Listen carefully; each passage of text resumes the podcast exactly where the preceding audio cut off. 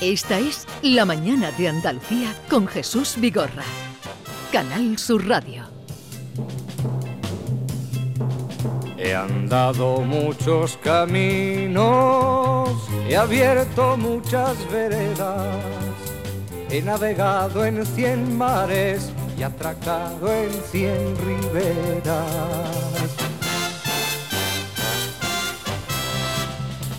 Todas partes he visto caravanas de tristeza, soberbios y melancólicos, borrachos de sombra negra. Y pedantones al paño que miran, callan y piensan que A las saben 11 y 6 minutos de la mañana abrimos nuestra tertulia de académicos, como cada jueves, la cita que mantenemos aquí con Enriqueta Vila. Buenos días. Buenos días. ¿Qué- a- a qué- Jesús, qué tal buenos estás? días Y a todos. Estoy, estoy moderadamente bien. Moderadamente bien, vale, moderadamente bien, Enriqueta. Y Alfonso Lazo, buenos días, Alfonso. Hola, buenos días, Jesús. ¿Qué tal estás? Pues muy bien de salud. Ayer mi mujer y yo fuimos a vacunarnos de la gripe sin Sí. ningún problema y ahora a la espera de las futuras vacunas que lleguen. O, o sea que tú estás dispuesto, tú no estás, Alfonso, entre ese 44% que dice que no se vacunaría. No, no, por supuesto que no. no, pues yo estoy siempre con el progreso, ¿no? ¿Verdad? Con el No, progreso. No, Eh. no con actitudes absolutamente prehistóricas. Y eh, Enriqueta, ¿tú te vacunarías cuando llegue la vacuna?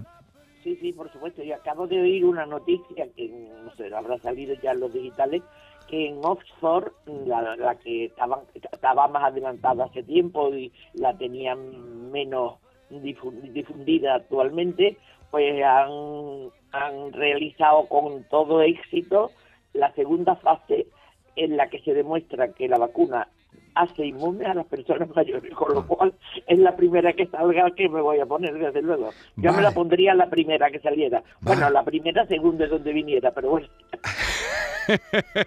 La primera, segunda donde viniera y Alfonso Lazo también dispuesto a vacunarse porque está con el progreso. Y Rogelio Reyes, buenos días, Rogelio. Buenos días. Bueno, pues ya somos tres con esa disposición, evidentemente, que a mí me parece lo razonable y lo civilizado. ¿no? Ah, vale, vale, vale. Claro. Bueno, bueno, bueno. Abrimos nuestra sesión. A ver, eh, Rogelio, lo apunté el otro día, la cuadragésimo novena, ¿no?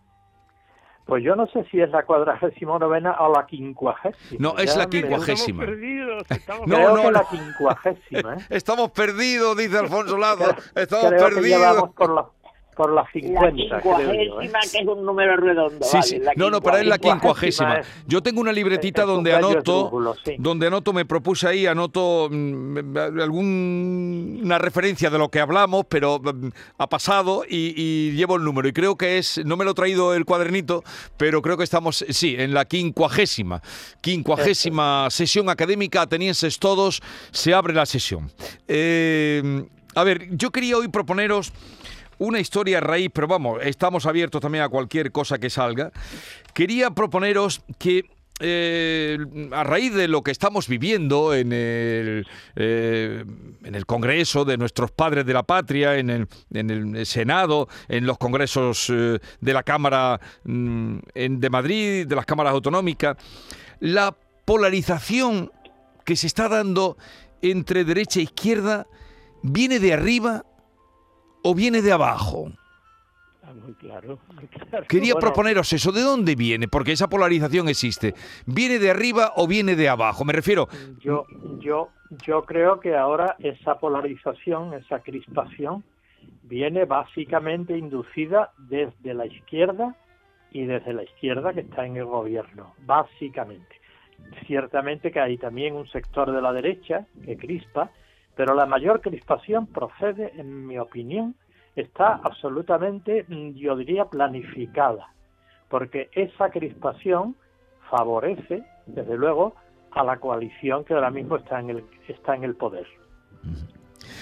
Me refería también a lo de viene de arriba o viene de abajo, de si nace en, entre los estratos de la sociedad eh, política más alto o entre la gente sencilla eh, de la calle, la vida cotidiana. No, no, no. Yo, Alfonso. Yo, creo que en la vida cotidiana la gente pasa bastante y eso está bien, eso está bien porque es que España hemos llegado a un grado de hiperpolitización, hiperpolitización pues eh, gravísimo. Yo pienso que viene de los estratos más altos. Además, tenemos, como siempre, yo busco el pequeño contacto con la historia. Tenemos un antecedente muy claro que seguramente escuchamos todos. Fue en tiempos de Zapatero, en la segunda campaña electoral que ganó Zapatero, y cuando en una conversación ante un micrófono que se había quedado accidentalmente abierto, una conversación con el periodista Gabilondo, estuvieron comentando que sería necesario pensar, ellos decían tensionar la sociedad eh, como um, hacer más fácil el triunfo del partido. O sea que, que no es exactamente de ahora esa, esa, esa tensión social, sino que empezó con Zapatero y muy premeditadamente, ¿eh? premeditadamente. Yo, yo también creo, si me permitís decirlo, que coincido plenamente con mis dos compañeros, yo creo que mm, viene de arriba, además históricamente. Las revoluciones, si, si ustedes se dan cuenta, la han hecho siempre la alta burguesía, que después mm, empuja a la, digamos, no me gusta decir la palabra masas, pero en fin, empuja a la gente más sencilla a mm, buscar su lo que yo lo que ellos están proponiendo pero es decir, a formar la gresca como se está formando aquí ahora en algún, lo que ha pasado en Cataluña. Entonces yo no creo que lo de Cataluña haya sido la, la ni lo que está pasando en Francia mm, sean mm, vengan de abajo, es una cosa perfectamente formada por las élites que quieren de alguna manera perturbar por lo que sea lo que hay lo que hay establecido. Estoy totalmente de acuerdo con lo que han dicho los dos con respecto a nuestros actuales gobernantes mm, y con lo de con lo que ha dicho Alfonso que desde la época de Rodríguez Zapatero fue cuando empezó a, a mm. todo. Sí, sí.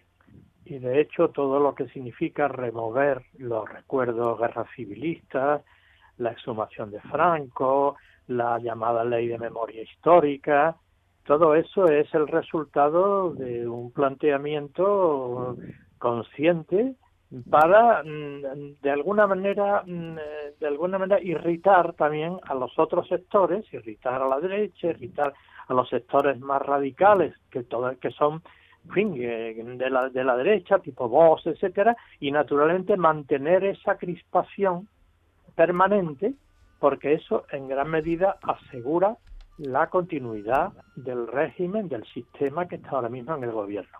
Es decir, aquí hay, a partir de Zapatero, estoy de acuerdo con vosotros, a partir de Zapatero hay un intento consciente de crispar la convivencia con toda esa carga de recuerdos de la guerra civil y de, y de la superación de la, de la transición, el cambio de lo que ellos llaman régimen del 78 y todo esto. Desgraciadamente yo creo que es así.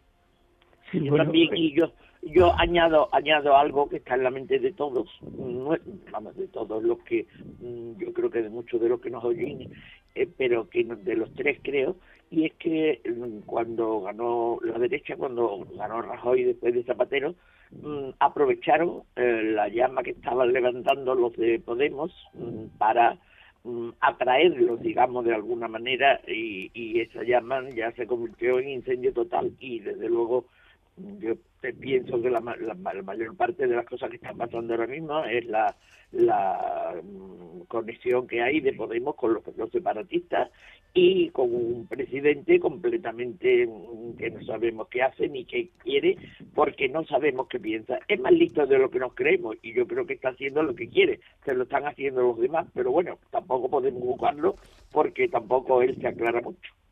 No, bueno, sí se aclara. Últimamente, esta semana se ha aclarado muchísimo. Hay una serie de pasos absolutamente concretos. ¿eh? Por, cuando él habla de una nueva transición, por fuerza, por fuerza, esa nueva transición tiene que significar la destrucción de lo que hasta ahora hemos llamado la transición con mayúsculas y que supuso pues el paso modélico de una dictadura a una democracia real. Y cuando se habla, habla él de una nueva época para referirse a la entrada de Bildu, es decir, a la entrada de ETA en el Estado, y la expresión no es mía, entrada de Bildu en el Estado, pues está planteando un auténtico cambio de régimen, ¿eh? cambio de régimen.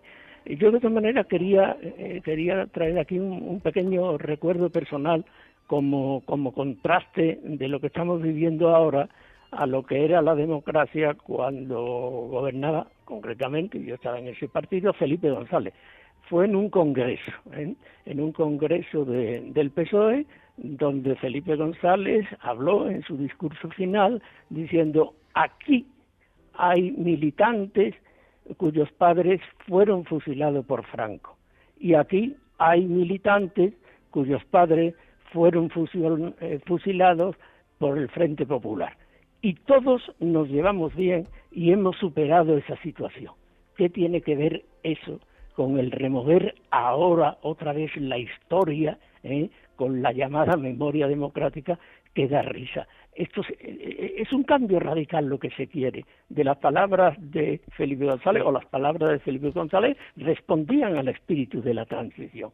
Lo que está ocurriendo ahora responde a otra cosa totalmente distinta, a un intento de cambio de régimen. Sí, yo creo que hoy es un día muy significativo porque hoy, desde esto que estamos diciendo, porque hoy se va a votar en el Parlamento la nueva ley de educación. Y esta nueva ley de educación yo creo que responde exactamente a ese espíritu provocador, revanchista, crispador, etcétera, ¿no? ¿Por qué? Porque se ha mm, debatido y se va a promulgar en unas condiciones absolutamente anómalas. Por ejemplo, por ejemplo, se ha hecho de manera urgente, apresurada, casi en secreto. Eh, no se le ha pedido dictamen al Consejo de Estado, que es importante, que no es vinculante, pero es fundamental no se le ha pedido parecer a la comunidad escolar, a los profesores, a las asociaciones de padres. Es decir, es una ley, digamos, eh, que va a ser promulgada casi mm, con nocturnidad y alevosía, con toda urgencia y con una carga de provocación absolutamente consciente. Totalmente de acuerdo. Y, y algo más, no es solamente provocación, es que con esa ley es como van a socavar todas las bases de Mm, lo que después sea de las nuevas generaciones sea una población formada. Cada vez menos estamos viendo que cada vez menos los niños salen formados, pero ahora mismo es que no van a salir formados, es que van a, salir desinformados, absolutamente.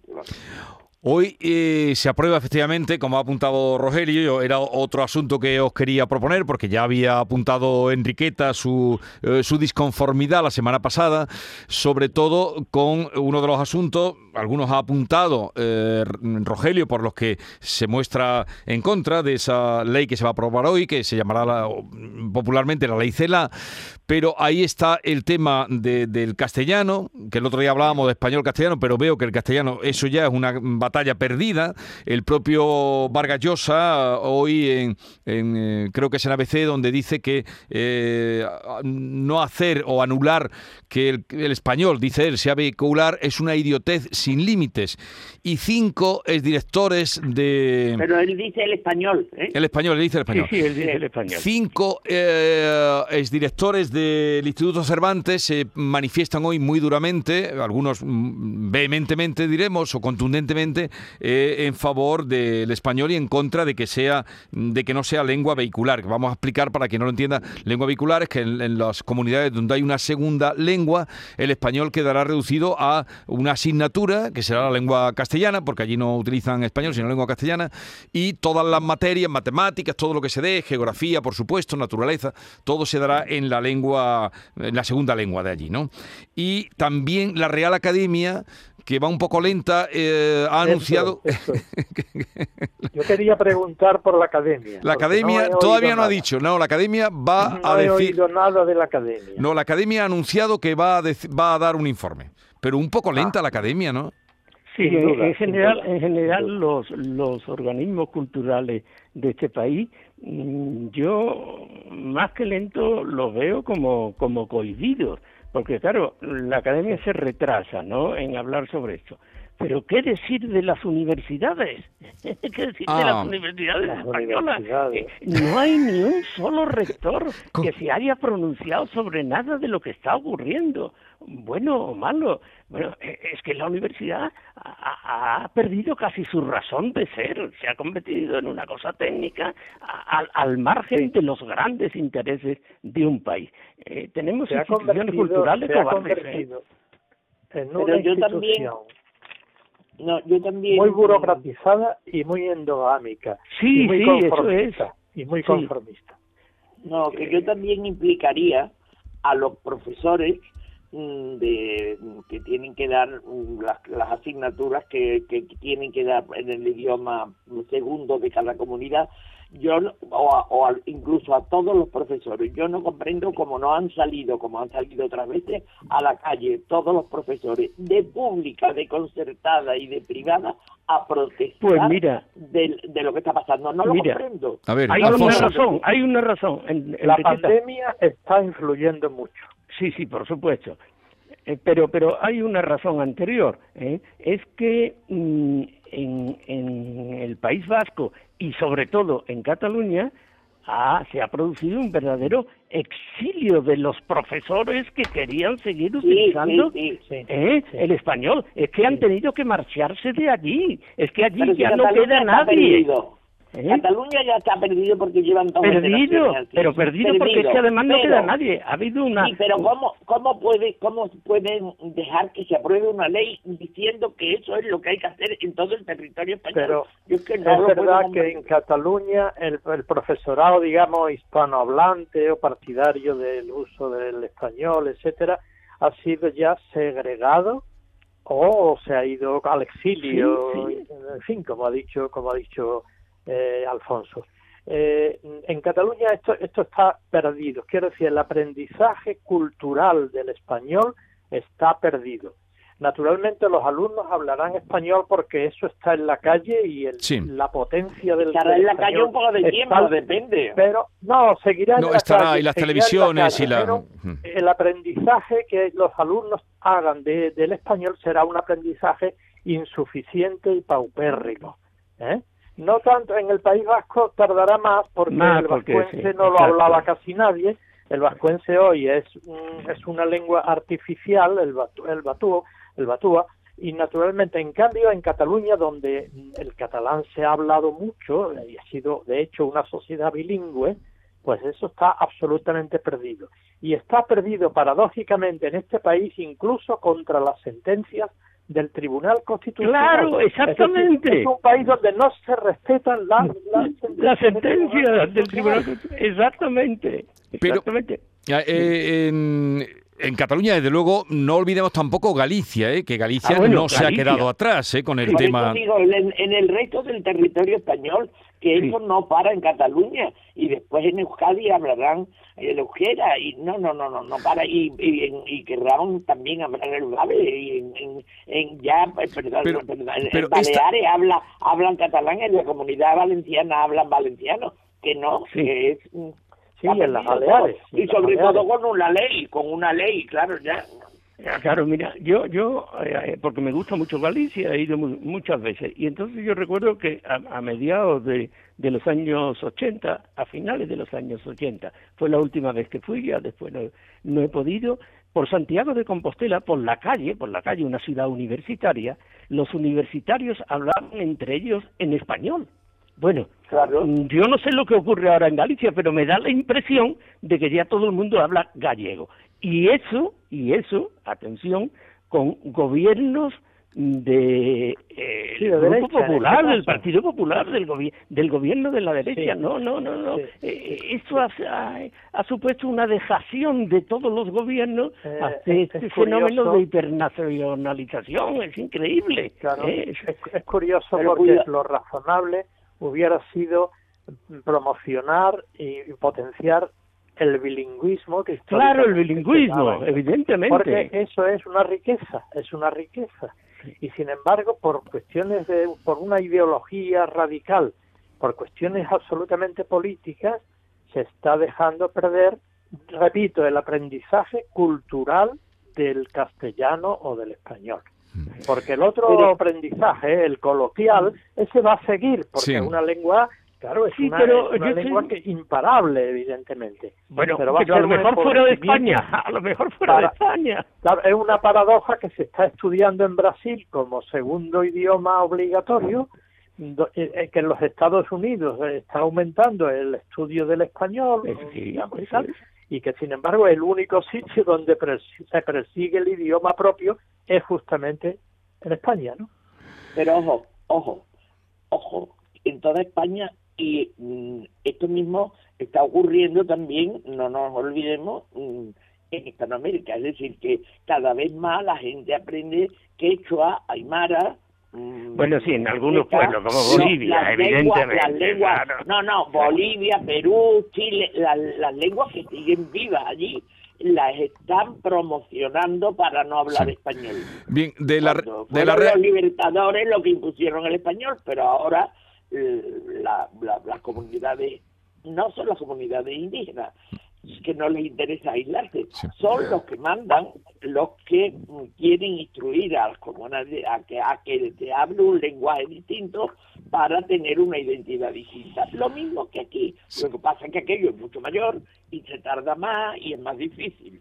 Pero mm, ellos van a quedar con el español mucho más tiempo nosotros. Eh, eh, por cierto, como hemos hablado de la Real Academia, la Real Academia ha anunciado, lo anunció ayer, que tomará posición sobre el español como lengua vehicular tomará, tras alcanzar el acuerdo en el Pleno, porque la Academia se reúne los jueves, la institución hará público un comunicado para defender el carácter vehicular del español, pero todavía no se ha posicionado. muy tarde, muy tarde, muy tarde. Lo mismo que el Instituto Cervantes, muy tarde. Bueno, el, Instituto Cervantes, el Instituto Cervantes todavía no ha dicho nada, pero el Instituto Cervantes sí que... Los directores muy tarde. Pero... Eh, esta, semana, se la semana pasada hemos visto el premio Cervantes de este año, interesante. Sí, sí, Paco Brine, Francisco Brine. Exactamente. Por, favor, probablemente la ley, la ley se haya aprobado ya, ¿eh? Que probablemente la ley se haya aprobado. A esta hora de la mañana es posible, es posible que a esta hora ya se haya aprobado. Sí, sí, sí, es posible. es posible. Claro. Eh, vamos a dejar, uh, las 11 y 28 minutos ya, tenemos que dejarlo aquí. Eh, el otro día de tu admirado Ciorán, Alfonso Lazo, me, ah, encontré con una que viene bien, aunque él habla de un libro, pero puede servirnos para lo que habéis comentado de, de los intelectuales, los universitarios, dónde están. Dice, un libro tiene que hurgar en las heridas, incluso provocarlas un libro ha de ser un peligro. Exactamente. Claro. Como todas, como todas. Exactamente. Y suelen serlo, y suelen serlo. Por eso, bueno, cuando se pierde la democracia, lo primero que se hace es establecer la censura de libros. es eh, inmediato. Rogelio, echa ya la llave, echa la, la clave. Venga, creo que el jueves pasado mm, dejé cierto una sensación de pesimismo pero la verdad que ese pesimismo no era tanto mío como de don Francisco de Quevedo, ¿no? que con su vista desengañada no veía más que recuerdos de la muerte. Eh, y yo traté mucho al profesor José Manuel Blecua, que fue un gran estudioso de Quevedo, catedrático de Barcelona, y que decía de broma, eh, me decía, desengáñese Rogelio don Francisco de Quevedo tenía vocación de cadáver, ¿no? Tenía mucho sentido del humor. Bueno, pues hoy quiero compensar esa sensación dejando una puerta abierta a la esperanza y he recurrido a la voz de don Antonio Machado, que no era un creyente, pero que sí era un impenitente buscador de Dios, que es siempre la gran esperanza del hombre, ¿no? El consuelo de nuestra aparente orfandad. Un día tendríamos que hablar, perdón, Rogelio, de Dios en esta tertulia. El próximo día, el próximo día, si no hay algo urgente, hablaremos de Dios. ¿Dónde está Dios, aunque no exista? En medio de la Eso decía, perdón, perdón, eh, Pessoa, ¿eh? no lo digo yo, ¿eh? no me atribuyo cosas que no son mías. Adelante, Rogelio, rápido que nos vamos digo que en, medio de la niebla, en medio del sueño, en medio de la duda, en, en medio de su agnosticismo, don Antonio nos dejó el testimonio de una búsqueda de Dios en un poema muy sencillo, de aire popular, de verso corto, pero de un calado moral hondo, ¿no? Dice así, anoche cuando dormía soñé bendita ilusión que una fontana fluía dentro de mi corazón. Di, ¿Por qué acequia escondida agua vienes hasta mí? Manantial de nueva vida de donde nunca bebí. Anoche cuando dormía soñé bendita ilusión que una colmena tenía dentro de mi corazón y las doradas abejas iban fabricando en él con las amarguras viejas blanca cera y dulce miel. Anoche cuando dormía soñé bendita ilusión que un ardiente sol lucía dentro de mi corazón. Era ardiente porque daba calores de rojo hogar y era sol porque alumbraba y porque hacía llorar. Anoche cuando dormía soñé bendita ilusión que era Dios lo que tenía dentro, de, mi, corazón. Rogelio Reyes, Alfonso Lazo, Enriqueta Vila, un abrazo muy grande, buena semana. Gracias. Adiós. Después de estos versos. Es los Adiós. versos maravillosos. Después de estos versos, una semana buenísima. Adiós, adiós.